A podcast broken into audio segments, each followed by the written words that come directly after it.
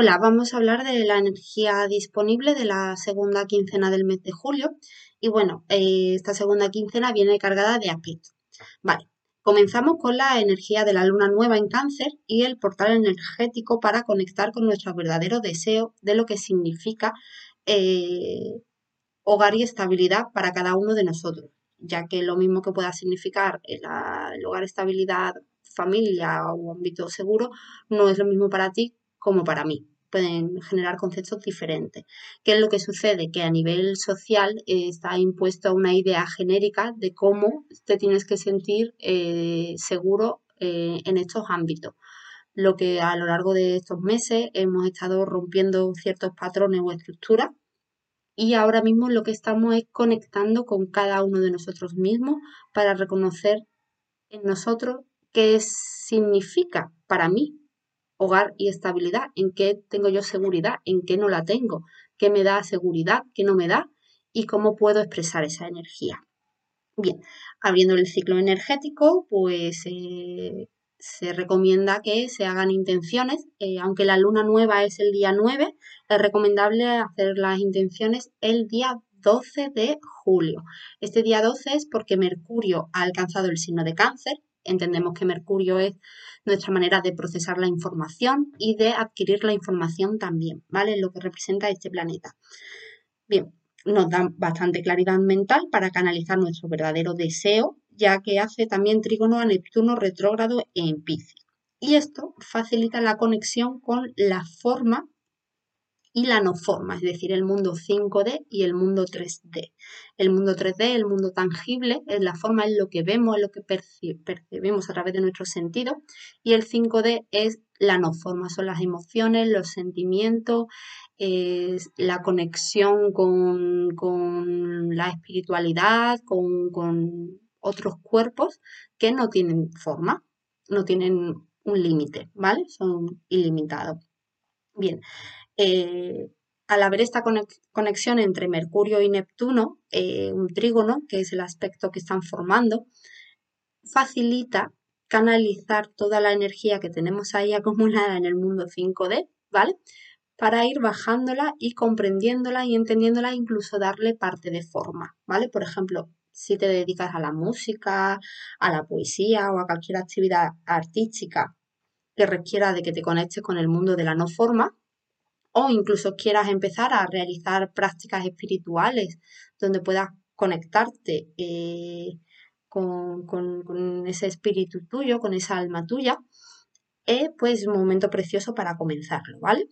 También dentro de esta configuración tenemos que hacer notar que Mercurio hace cuadratura a Quirón. Bien, Quirón es el sanador herido, es una herida que todos traemos y es lo que nos hace vivir esta realidad. Bien, siempre eh, lo que sucede cuando comenzamos a ver el mundo dentro de nosotros de 5D, pues efectivamente está, hay diferentes niveles y uno de los niveles en el que tenemos que reconocer nuestra propia herida, ¿vale? Eh, la herida de Quirón es mucho más recomendable airearla y sacarla que no taparla y enterrarla con cosas superficiales o con entretenimiento superficial, lo que pueda generar que se infecte y al final pues generemos una herida podrida dentro de nosotros que no nos permita actuar desde nuestra esencia y desde nuestra vulnerabilidad aceptada y reconocida y dando nuestros momentos seguros, ¿vale? Bien, por otro lado, el 14 de julio se perfecciona la conjunción de los amantes cósmicos. Estos amantes cósmicos, Venus y Marte, están en Leo. Bien, más allá de cómo afecta esto a cada persona, según donde se encuentre en su carta natal, esto comienza un nuevo ciclo de dos años para todo el mundo y obviamente para que algo comience eh, pues algo viejo se tiene que cerrar. Si con la energía de la luna nueva hemos conectado con nuestro verdadero deseo, ya que en el cómo todos los eventos pues están conectados, ninguno está por separado y que esta conjunción se dé a pocos días o incluso cuando el portal está abierto de la luna nueva, pues eh, nos trae una nueva forma o un nuevo ciclo en cómo vamos a por lo que deseamos, ¿vale? O cómo lo atraemos a nuestra vida si deseamos que algo cambie, hoy, en, el momento presente, es porque en este mismo momento hay una situación que nos incomoda o que no es del todo agradable. Por eso queremos generar el cambio, si no, pues nos quedaríamos tal cual y ya está, ¿vale? Bien, ¿qué es lo que pasa con Marte en Leo? Lo que sucede es que se puede sentir con urgencia el cambio, es decir, que esta situación nos llegue a un punto extremo de inconformidad que se sienta una urgencia por generar el cambio, puesto que, también está en oposición, Marte está en oposición a Júpiter retrógrado, eh, en Piscis todavía, y esta energía pues expande todavía más fuerte la sensación de individualizarnos y separarnos de ese acontecimiento que nos incomoda porque parece que no encaja, ¿vale? Que lo que sentimos es completamente conflictivo ah, de nuestro de ir a por lo que deseamos es totalmente incompatible con lo que estamos viviendo hoy por hoy, ¿vale? En ese caso, eh, lo que el cielo nos está pidiendo, ¿vale? Es que nos calmemos y dejemos de reaccionar al acontecimiento externo. De manera que al, calmarnos y más alineado con nuestro propósito, podamos eh, dejar de reaccionar y empezar a tomar acción empoderándonos desde nuestra verdadera esencia, ¿vale? Ya no por separarnos de esa situación, sino más bien porque le ha llegado el momento de finalizar un ciclo y comenzar otro, pero dejando atrás viejos resentimientos, comparaciones y heridas, ¿vale? No obstante, os voy a dejar también unos ejercicios y preguntas que os pueden ayudar a conectar con, con esta energía de Marte Leo, ¿vale? Bien, aún en grado de conjunción, el 23 de julio, Venus entra en Virgo. Bien, importante. Aquí es cuando entendemos que la integridad de todos los detalles del día a día, de cómo nos hablamos, cómo nos tratamos, qué hacemos cuando nos levantamos o cuando nos acostamos, eh, esos pequeños, pequeños mm, detalles, digamos, nos van acercando a sentir dentro de nosotros el valor, puesto que el camino del día a día se tiene que sentir como la meta deseada hacia el cambio.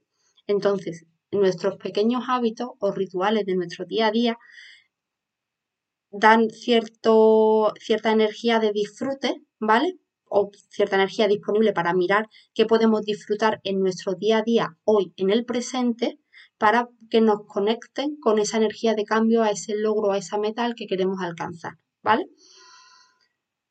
pero a veces vivimos demasiado enajenados en situaciones externas o en un proyecto futuro y no nos permite asentarnos en el día a día y poder ver, pues no sé, por ejemplo, quiero viajar a París, pues en el día a día a lo mejor estoy aprendiendo francés o estoy viendo fotos o estoy, no sé, informándome de cómo puedo viajar a París, aunque todavía no sé cuándo lo voy a realizar, pero en el día a día estoy trabajando para que en un futuro así sea. Bien, pues hasta aquí nuestra querida Venus. Por otro lado, un otro gran protagonista este mes es el Sol. Bien, como cada mes de julio, el Sol entra en Leo, que es donde se siente más cómodo, puesto que el Sol representa la luz más brillante del cosmos y el Sol es regente del signo de Leo.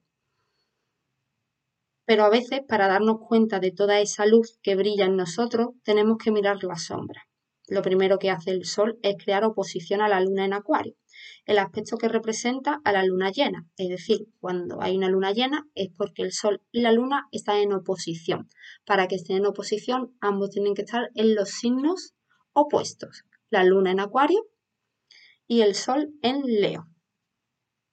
Bien, la Luna en Acuario está muy pegadita a Plutón. Plutón sabemos que está en los últimos grados de, de Capricornio, entonces una conjunción entre la Luna y Plutón fuera de signo. Plutón en Capricornio y la Luna en Acuario, pero muy cerquita, ¿vale?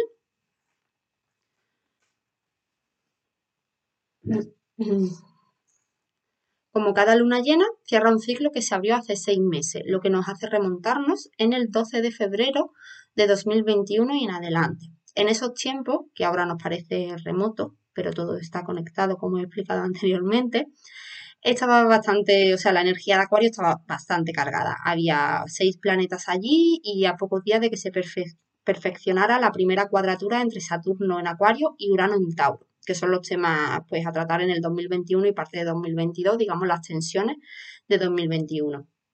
Bien, cómo esto nos afecta más a lo inmediato y qué energías están disponibles. Bueno, la Luna, al estar con Plutón, totalmente iluminada por el Sol, ilumina puntos de pasado y patrones viejos, donde nuestra seguridad emocional estaba controlada. La escala de valores que hemos utilizado ya no, nos sirve.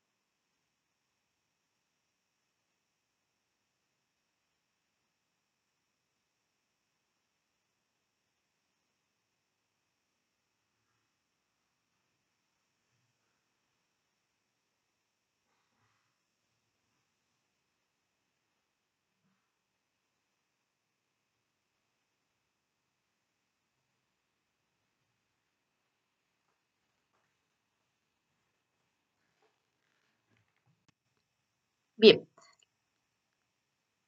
Por ejemplo, antes valoraba por encima de todo que la persona con la que empezaba a salir tuviera estudios o superiores, de manera que yo misma me limitaba porque creía que mi seguridad la iba a tener en esa persona, en las condiciones que yo me creía que me la iba a dar. Con todo este proceso he comprendido que mis valores y mi seguridad emocional están en compartir cultura con otra persona, pero ahora sé que esa otra persona no tiene por qué ser mi pareja, de forma que me abro más al amor y doy espacio a la creatividad del sol en Leo para poder crear vínculos a mi forma y mi manera, sin el viejo patrón heredado de que mi pareja tiene que tener estudios superiores o una posición X. Bueno, hasta aquí nos da un aire más de libertad para conectar con nuestro proceso y darle la creatividad que se merece.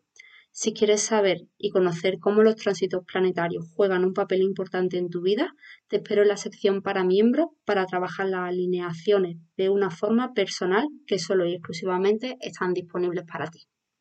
Que tengas un buen mes de julio.